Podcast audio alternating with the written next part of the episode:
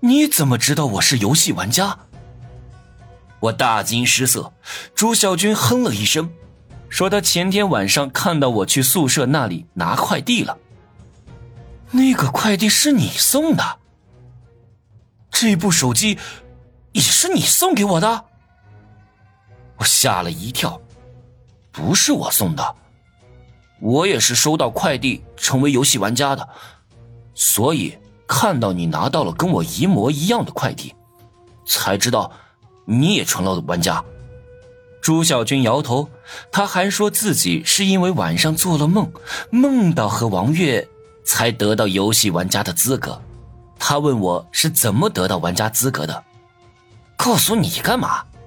难道要我说自己是想着王磊？这话我说不出口。难道说要想得到玩家资格，必须要做出很极端的事儿？朱小军也不知道是谁寄的快递，也许其他玩家知道是谁。等我拥有玩家论坛的登录资格，一定要发帖问问。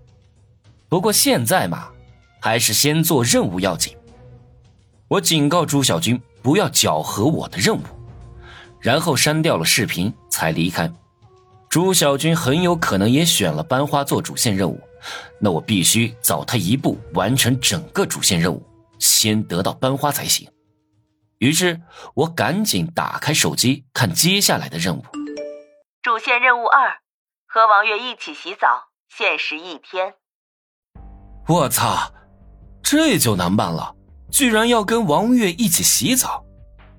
班里的女生都是去学校澡堂洗澡的，一大群人在一起洗澡，我就算用隐身药水都没法完成任务。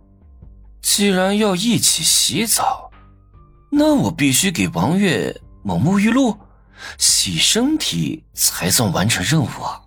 太难了，我都愁死了。任务时间只有一天。在我发愁的时候，范婷婷突然给我发信息了：“明天是双休日，班里组织一起去看电影，你去不去？”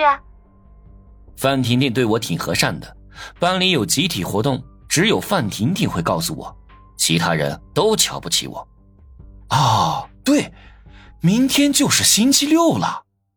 我一拍脑袋，有办法了，明天放假，班花肯定会回家的。